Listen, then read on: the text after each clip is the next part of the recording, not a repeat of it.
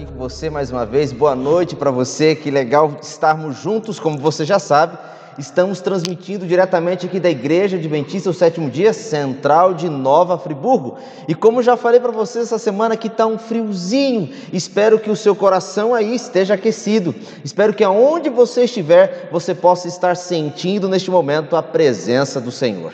Eu quero convidar você a abrir comigo a palavra de Deus. Vamos juntos estudar mais uma vez a palavra de Deus nessa noite. E nessa noite, espero em nome de Jesus que você saia daqui tendo a plena convicção de que você você foi liberto do cativeiro que aprisionava você. Liberta a sua vida daquilo que oprimia você, mas, sobretudo, liberta a sua vida do pecado que residia e oprimia, atacava, machucava você. Acompanha comigo então o livro de Marcos. Abre comigo no livro de Marcos, no capítulo 5.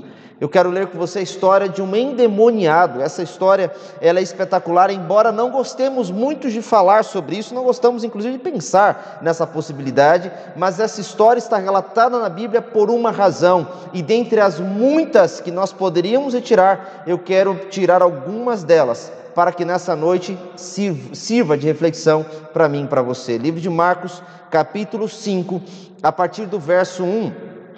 Eu e vocês lemos assim, Marcos capítulo 5, a partir do verso 1, eu vou ler aqui na nova linguagem de hoje, nova tradução na linguagem de hoje, e aqui a Bíblia diz assim, 5, 1 em diante, diz assim: a boa notícia que fala a respeito de Jesus, Marcos capítulo 5, Diz assim: quando eles chegaram ao outro lado do mar, foram para a região dos Gadarenos. Um homem dominado por um espírito imundo veio correndo do cemitério no momento em que Jesus estava saindo do barco.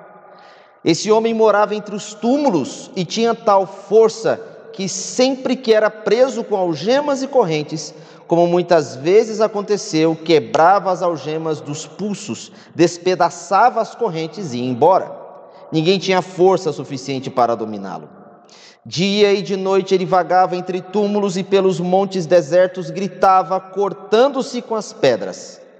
Quando Jesus ainda estava longe, o homem o viu e correu ao seu encontro, prostrando-se diante dele, e gritou em alta voz, dizendo: Jesus, filho do Deus Altíssimo, que o Senhor quer de mim? Peço por Deus que não me castigue Pois Jesus havia falado ao demônio que estava no homem, dizendo: Saia deste homem, espírito imundo. Qual é o seu nome? Então pergunta Jesus. E o demônio respondeu: Meu nome é multidão, porque somos muitos. E pedi com muita insistência a Jesus que não expulsasse os espíritos maus para fora daquela região. Pode continuar o texto, e o texto continua dizendo assim: Acontece que num morro perto dali havia muitos porcos comendo. Versículo 12 continua dizendo: Os espíritos pediram a Jesus com insistência: Nos mande ficar naqueles porcos, nos deixe entrar neles. E o versículo 13 continua falando: Ele deixou e os espíritos saíram do homem e entraram nos porcos. E estes, que eram quase dois mil, se atiraram morro abaixo para dentro do lago e se afogaram. Essa história é impressionante. E ela é impressionante não apenas pelo que aconteceu, mas pelo contexto em que ela aconteceu. Nós podemos entender essa história de duas formas. A aplicação sociológica dessa história leva a gente para um caminho. Eu quero fazer uma aplicação prática dessa história nessa noite, para que você entenda qual é o grande propósito. Havia no objetivo de Marcos, ao escrever essa história, tendo como audiência os judeus, passar um recado claro para os judeus sobre Jesus Cristo sendo o Messias. Quem sabe podemos abordar isso em outro momento. O que eu quero abordar nessa noite com você é o recado claro de Cristo para mim e para você, de que o mesmo que ele fez no passado, ele tem condições de fazer no presente. E para isso me permita contar e narrar novamente essa história para você sobre a perspectiva humana. A história começa descrevendo a história de um homem que está completamente desenganado socialmente. Ela diz que é um homem que está vivendo em túmulos, vivendo no cemitério. Os os evangelhos de Lucas e também de Mateus complementam dizendo que esse homem não apenas vivia gritando, mas tacava pedra nas pessoas, arremessava as coisas para as pessoas e andava nu. Então a história é assustadora. Ela está trazendo um homem que, além de estar endemoniado, andava nu e jogava pedra nos outros. Todo mundo conhecia aquele homem, da pior maneira possível. Mateus chega a chamar ele de louco, uma espécie de esquizofrenia. Já Marcos e Lucas concordam que o que ele possuía era demônio. E depois na história vai descrever que não era um, mas eram vários. Aquele homem está preso, completamente aprisionado por causa de Satanás. A vida daquele homem não vale absolutamente nada. A prova disso é que Satanás brinca com ele, fazendo com que ele se corte. Se cortando em meio às pedras, aquele homem é marcado pelo aprisionamento provocado por Satanás. Quem olhava para ele percebia literalmente a imagem desfigurada de alguém que poderia ter sido, mas não era. De alguém que estava sendo açoitado dia após dia pelas artimanhas cruéis e desastrosas de Satanás em sua vida. Ele era desenganado. E quando as pessoas olhavam para ele, seguramente diziam assim: aquele ali não tem jeito. Ele já é louco assim há muitos anos. Não tem o que fazer com ele. Já tentaram inclusive prendê-lo, tentaram contê-lo, tentaram segurá-lo, mas não conseguiram. Ele tem uma força descomunal, capaz de inclusive quebrar as correntes e fazer com que ele continue andando por aí. As pessoas haviam literalmente desistido dele. Até que ele, ele fica sabendo que Jesus está ali. E o demônio, mais do que depressa, vai correndo até Jesus. Na tentativa de convencer Jesus a não, não dar a ele o golpe fatal, pede para que Jesus seja, é, eles sejam levados para uma manada de porcos, justamente o lugar mais adequado para a habitação de Satanás. Jesus Cristo envia, ele sai e aquele homem é restaurado. Quando aquele homem é restaurado, ele olha para Jesus e diz assim: Senhor, deixa eu te seguir. E Jesus, olhando para ele, diz assim: Não, volta para a tua família. Pode voltar para lá. A história se segue dizendo que as pessoas ficaram revoltadas com Jesus, porque Jesus havia enviado os demônios para os porcos, que por sua vez se precipitaram para o mar, acabando com mais de duas, dois mil porcos que ali estavam. E expulsaram Jesus dali. Você leu a história comigo. Mas eu preciso nessa noite retirar algumas lições dela. A primeira delas é de que essa mensagem é uma mensagem enviada para os desenganados. É uma mensagem enviada para aqueles de quem a família, a sociedade já não acredita mais ser possível ser recuperado. Essa é uma mensagem enviada para, aqueles, para aquela esposa que perdeu o marido para um amante. Essa mensagem enviada para aquele rapaz que está envolvido nas drogas e que não consegue sair. Essa mensagem enviada para aquele que está com depressão e está se cortando em razão da depressão e não consegue sair dela. Essa mensagem enviada para aqueles que transformaram os remédios nos seus amuletos. Essa mensagem enviada para aquele que já não acredita que é capaz de realizar coisas mais importantes e assim concretizar sonhos. Essa mensagem é enviada para aqueles que abandonaram e sequer sonhos possuem mais. Essa mensagem é para aqueles que são chamados de desacreditados. É isso e justamente isso que Satanás faz na vida do ser humano. Presta bem atenção no que eu quero dizer para você. Satanás não odeia você. Como assim, pastor? O que o senhor quer dizer com isso? Eu vou te explicar. O problema de Satanás não é com você. E para você entender bem isso, eu vou fazer você retornar até o Gênesis. E vou utilizar, para você entender o quadro, vou utilizar o livro História da Redenção. A escritora Ellen White, utilizando a ideia de Gênesis, ela descreve nos três primeiros capítulos quais foram as ideias, qual foi a artimanha de Satanás para conseguir fazer com que Deus cedesse da sua decisão de expulsá-lo. E eu vou explicar para você de maneira rápida da seguinte forma. Satanás se rebelou contra Deus. Está lá no livro de Isaías, no livro de Ezequiel, isso você conhece bem. Ele se rebelou contra Deus. Ele quis tomar o trono de Deus. Ele quis ser adorado como Deus, ser reverenciado como Deus, ser obedecido como Deus era, porque ele acreditava que ele tinha sim condições reunidas dentro de sua beleza e de sua alta capacidade intelectual para se assentar no trono de Deus ou assentar ao, ao lado do trono de Deus e receber assim como Deus todas as honras e glórias. Mas Deus, olhando para Lúcifer, disse: Você não pode, porque você é criatura, você não é criado.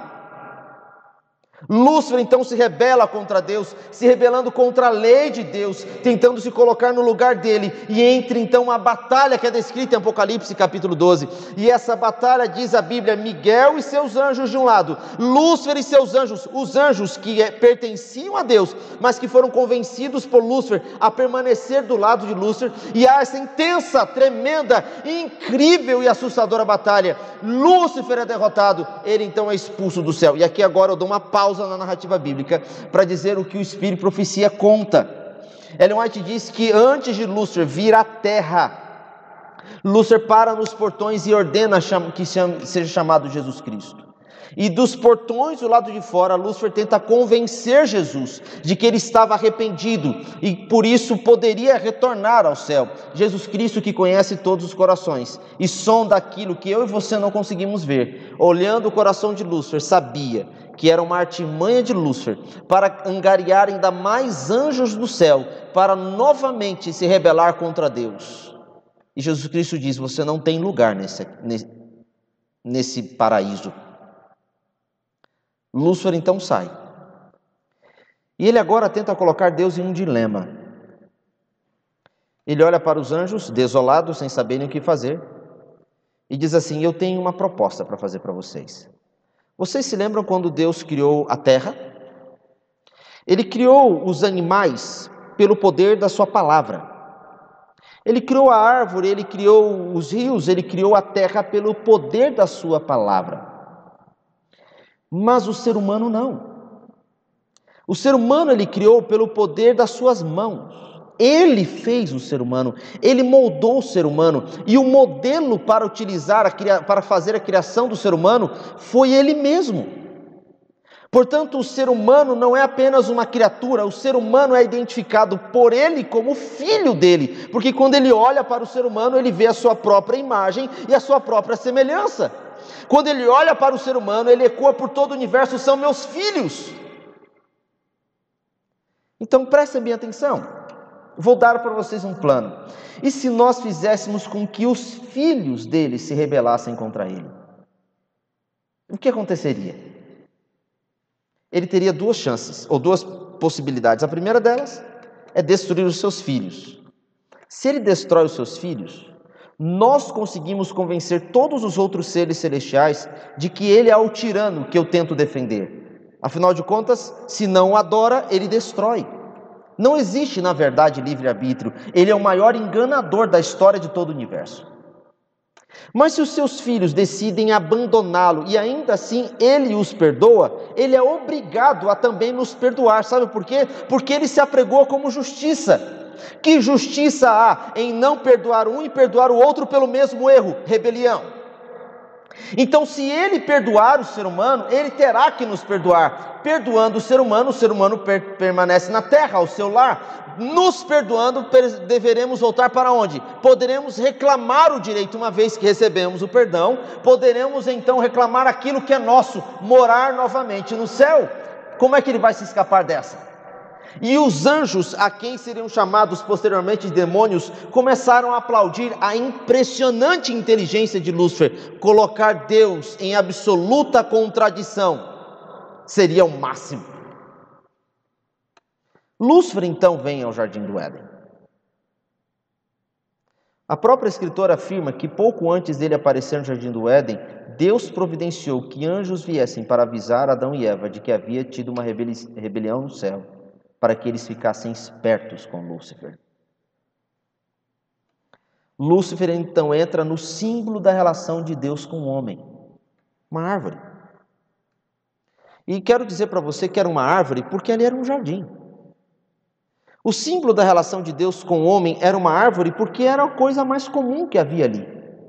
Então Deus pega de todas as árvores uma, separa e diz assim: olha, essa árvore, ela simbolizará não apenas quem eu sou, mas o que faço.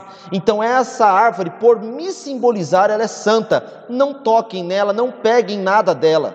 Eu vou dar o nome dessa árvore de árvore de, da ciência, do conhecimento, daquilo que é bom e daquilo que é ruim, porque o resultado da desobediência é sem sombra de dúvidas e sempre o ruim.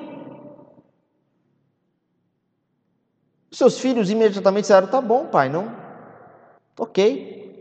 Todas as vezes que olharmos para essa árvore, lembraremos do Senhor. Combinado. Lúcifer então entra no símbolo da beleza, já que ele se auto-identificava como mais belo, ele entra no símbolo da beleza do Éden, a serpente mais bela. E como ele queria tomar o trono de Deus, o lugar de Deus, ele entra naquilo que Deus havia tomado para si, a árvore. Portanto, adoração e obediência foram, foram igualmente confrontados quando Lúcifer entrou na árvore. Você está entendendo bem isso? O grande conflito de Deus com Satanás reside nessas duas palavras: adoração, quem eu vou adorar, quem eu vou devotar a minha vida, quem será o soberano da minha vida, e obediência, uma vez que eu adoro, a quem eu irei obedecer. Perceba que na realidade do mundo hoje, as pessoas estão cada vez mais adorando a sua própria imagem e de obedecendo às suas vontades. E é impressionante como a Bíblia não é mais aquilo que deve guiar o homem. O homem é que guia o que a Bíblia diz. Então eles pegam e transformam a Bíblia como um supermercado. Aquilo que não lhes interessa, eles lançam, ignoram, fingem que não acontece ou que não existe. E aquilo que lhes interessa, então eles dizem: não, está na Bíblia, está escrito, é isso que eu vou seguir. Obediência e adoração. Quando Lúcifer entra então na árvore, ele convida Eva para que Eva possa provar do fruto. E convence Eva de que Eva poderia avançar nos seus pensamentos que haviam sido inclusive introduzidos por ele, Eva cai. E depois apresenta a Adão, que sem confiar em Deus plenamente, pega do fruto e também come. E agora? O dilema estava posto. Iria Deus matar o ser humano e ser considerado tirano? Ou iria ser Deus perdoador do, do ser humano e considerado leniente, injusto. Percebe o dilema? Lúcifer agora, para e presta atenção no que Deus vai dizer. E Deus então, olhando para o ser humano, diz, e para os anjos: Eu me tornarei homem, para pagar o preço da morte que seria deles para que a minha morte se torne justiça, a minha misericórdia se torne porta de entrada, e eles possam retornar ao lugar de, nunca, de onde nunca deveriam ter saído. O dilema estava resolvido. A cruz foi a resposta de Deus para o questionamento de Lúcifer. Mas agora tem um problema. Lúcifer não tem mais o que questionar. O universo está ciente de que ele é o enganador. Então, se Lúcifer não pode atacar a Deus, ele decide atacar quem Deus mais ama. Você entendeu agora? O problema de Lúcifer é com Deus, mas ele sabe que ele não consegue atingir a Deus. Deus é soberano, Deus está no seu santo trono. O poder de Deus é absolutamente maior, mais extenso e aniquilador em relação a Lúcifer. O que Deus decidir fazer, nada, nem mesmo Lúcifer, pode frustrá-lo. Então o que Lúcifer faz? Como ele não pode e não consegue atacar a Deus, ele ataca quem Deus mais ama. Somos eu e você porque ele sabe que no momento em que ele atinge, ele ataca quem Deus mais ama, ele consegue atacar o coração do próprio Deus. Me lembro de uma vez estar assistindo uma entrevista com um ex-presidente norte-americano chamado Barack Obama. E ele estava contando o dia em que ele levou a filha dele para a universidade. E ele olhou para a filha dele, que estava se dirigindo para a universidade, ele ficou pensando no dia em que ele pegou ela no colo pela primeira vez, com ela trocou, as vezes em que ele deu banho, que trocou a fralda dela. A primeira vez que ela andou, a primeira vez que ela falou papai, a primeira vez que ela andou de bicicleta. E à medida em que ele ia nessa nostalgia, se lembrando do quanto a sua filha era pequena, mas agora estava se tornando uma adulta e buscando seus próprios caminhos, seu coração estremeceu, ao mesmo tempo de um orgulho que não podia caber no seu peito e um medo de que alguma coisa poderia acontecer com ela.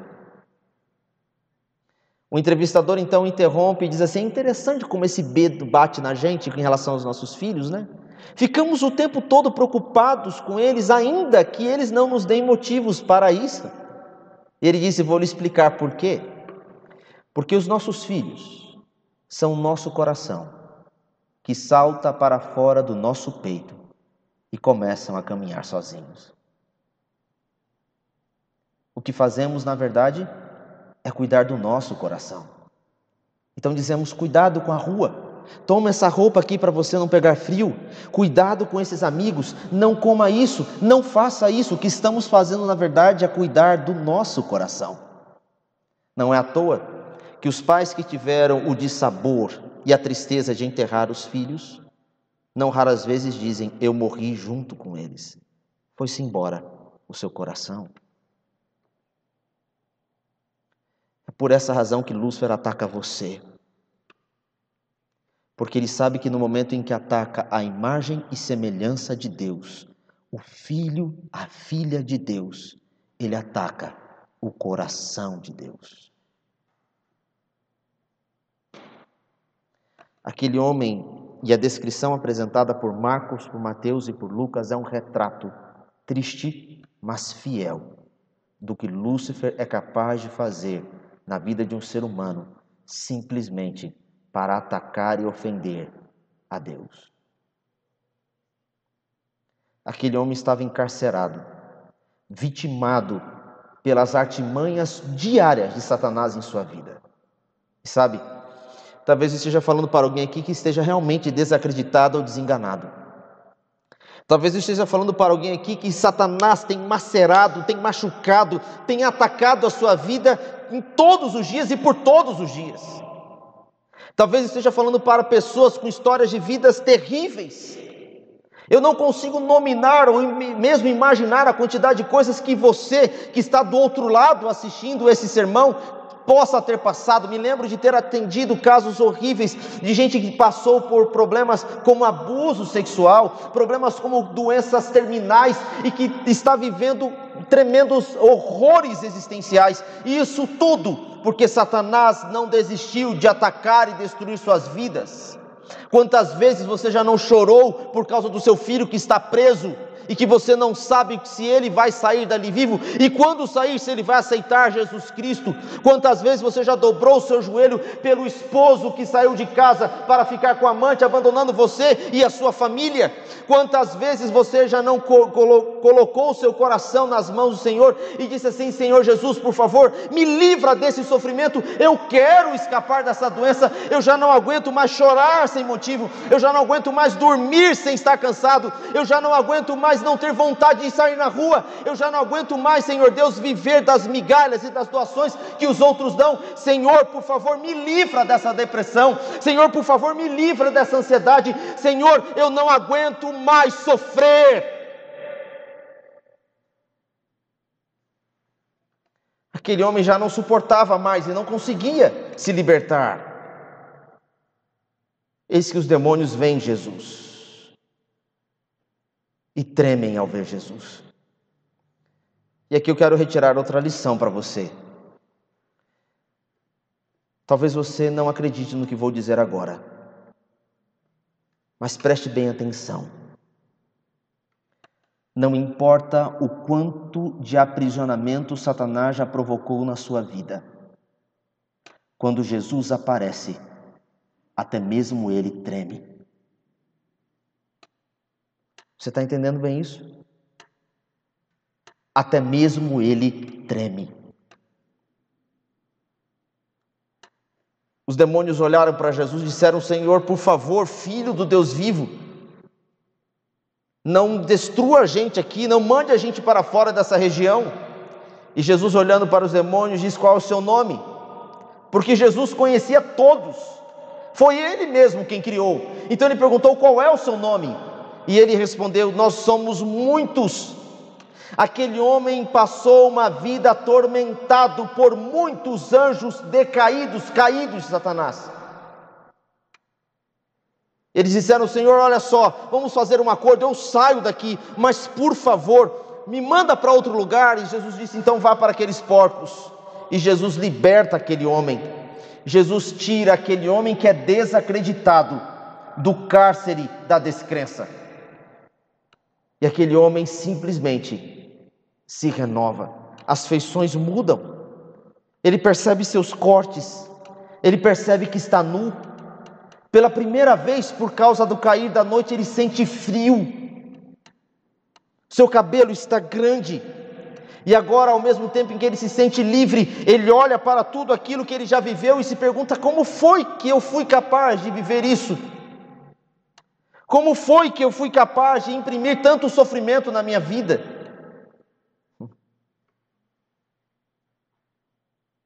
Ele olha para Jesus e vê que Jesus é a única possibilidade e chance de não voltar a viver o que ele viveu até ali. Mas Jesus, olhando para ele, diz assim: Não, você não pode ficar comigo. Volte para sua família. Me permita fazer um, um parênteses aqui. Jesus Cristo mandou muitos curados falarem com o sacerdote. Outros, Jesus permitiu que o seguissem. Outros sequer perguntaram para Jesus o que fazer depois de curados, simplesmente saíram cantando e testemunhando sobre Jesus. Mas este pediu para segui-lo e ele diz: Não, volte para a sua casa, para a sua família. Porque uma das coisas mais terríveis que Satanás fez na vida daquele homem foi destruir a sua casa destruir o seu lar. Deus sabe que a estratégia mais exitosa de Satanás para destruir a vida das pessoas é destruir a família delas. É atacar o pai, é atacar a mãe, é atacar os filhos. E quando ele consegue fazer isso, ele destrói todos dentro de casa, a partir de um só. Em uma só tacada, Satanás consegue destruir várias vidas. Por isso, presta bem atenção no que eu vou apelar nesse momento para você. Em nome de Jesus, cuida da tua casa. Em nome de Jesus, cuida do teu casamento. Em nome de Jesus, Dedique-se aos seus filhos. Porque tem muita gente que, para prosperar na vida, deixa de prosperar em casa. Certa vez estava assistindo uma palestra e uma pessoa deu umas, das, umas das declarações sobre o sucesso mais espetaculares que eu já ouvi. Ela disse assim: sucesso não é medido pela quantidade de dinheiro que você tem na conta bancária ou de títulos que você é capaz de emoldurar numa parede. Sucesso é medido pelo brilho nos olhos daqueles que te conhecem intimamente. Se aqueles que te conhecem intimamente, ao olharem para você, têm os seus olhos brilhando, então você alcançou todo o sucesso que alguém poderia alcançar. Então eu quero terminar esse sermão perguntando para você: Você tem cuidado da sua casa? Tem tornado a sua casa um pedacinho, um cantinho do céu? Você, marido, tem amado a sua esposa e somente ela? Sabe, o número de divórcios tem aumentado de uma maneira tão assustadora, mas o que mais me impressiona é a quantidade de pessoas que têm enxergado isso de forma normal dentro da igreja. Não, pastor, de fato a gente tentou, mas não deu certo e a gente se divorciou e agora bola para frente, vida que segue, eu vou tentar com uma outra pessoa e ela também ou ele também vai tentar com outra pessoa e assim vai dar certo. Não podemos achar que isso é da vontade de Deus. Deus não destrói uma família para formar outras. Você tem amado e cuidado da sua esposa. Mulher, você tem amado e cuidado do seu esposo. Pais, vocês têm se reunido com seus filhos para ensinar Jesus para elas. Você tem mostrado para elas a importância de estarem reunidos como família, buscando o Senhor no culto do lar e também no culto da igreja. Sabe, tenho visto os pais e mães que depois de um culto chegam em casa e jantam o pregador à milanesa. E depois ficam pensando e se perguntando o que aconteceu quando vêm seus filhos tendo indigestão espiritual. Você entendeu o que eu quero dizer? São pessoas que utilizam o segredo, o secreto de seus lares para ficar atacando a igreja, ficar atacando o pastor, ficar atacando a vida religiosa, como se isso fosse, uma fosse pernicioso. E depois ficam se perguntando por que seus filhos não amam estar na casa de Deus, não amam pertencer ao Senhor e mais do que isso, abandonam a Deus. E depois ficam dizendo, pastor, onde foi que eu errei? Aí. Porque não aprenderam a amar o Deus dos seus pais. Porque a sua casa não foi a sua primeira igreja. Então deixa eu perguntar para você: você tem orado com seus filhos, não importa a idade deles. Você, como pai, tem sido sacerdote do seu lar. Você, como mãe, tem mantido os seus filhos de joelhos dobrados ao seu lado se você não ensina eles a amarem o Deus que você ama, eles nunca amarão o Deus que deverá ser o Deus deles. Não deixe Satanás encontrar brechas dentro da sua casa. Jesus Cristo olha para aquele homem e diz assim: Volta para a tua casa, porque é lá onde vidas são destruídas, mas também ministérios são restaurados. Volta para a tua casa. Eu preciso fazer um apelo para você nessa hora. Alguém aqui que está assistindo esse sermão nessa noite e que vive o estigma do desacreditado, de que não acredita que tem solução para o seu problema, que já foi estigmatizado por um defeito, por uma atitude do passado e que até hoje reverbera e segue, serve como comentário para tantos outros. Alguém aqui que está sendo machucado, atacado, destruído, dilacerado insistentemente por Satanás. Então é para você que eu quero falar agora. Eu creio em Jesus está se aproximando de onde você está para expulsar Satanás e te dar novidade de vida. Eu creio em um Jesus que apenas pela sua presença o inferno treme. Eu creio em um Jesus que não vem para resolver um problema, vem para sanar as crises Por isso é nesse Jesus que, confiando agora, eu quero orar por você e com você. Para que, da mesma maneira que aconteceu com aquele homem endemoniado, aconteça na sua vida hoje. Que Cristo venha, que o inferno trema e que você seja liberto. Feche os teus olhos. Senhor Deus que está nos céus, Louvado e exaltado seja o teu nome, pelo que o Senhor tem feito na nossa vida até aqui.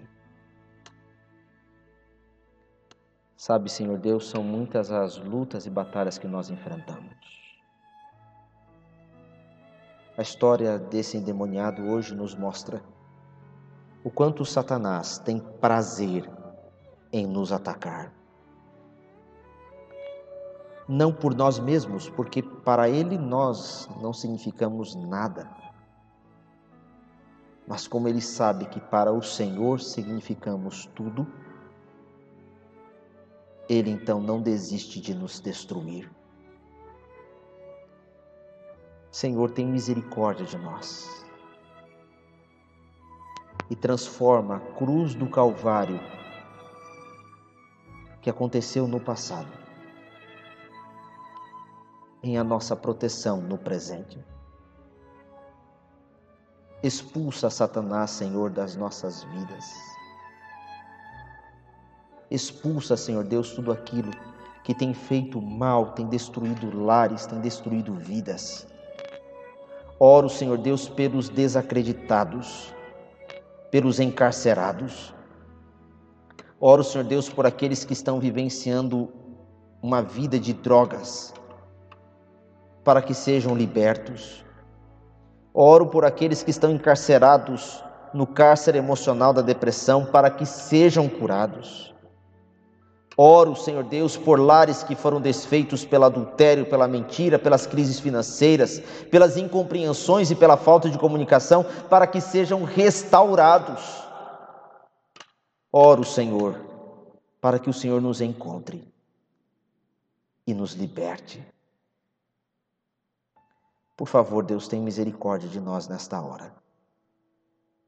Perdoa os nossos pecados.